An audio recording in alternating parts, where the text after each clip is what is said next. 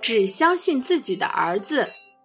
有个财主，他家房子的一堵墙被雨水冲坏了，冲出了一个缺口。他的儿子告诉他说：“赶快把这个缺口修好，不然的话，小偷会从这里进来偷东西的。”住在财主隔壁的那个老人看见了那个缺口，也警告他说：“不把这缺口修好，小偷会跑进你家来的。”当天晚上。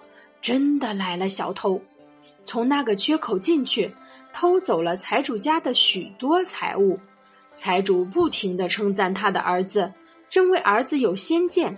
可是他同时怀疑那个邻居，认为邻居就是偷东西的小偷。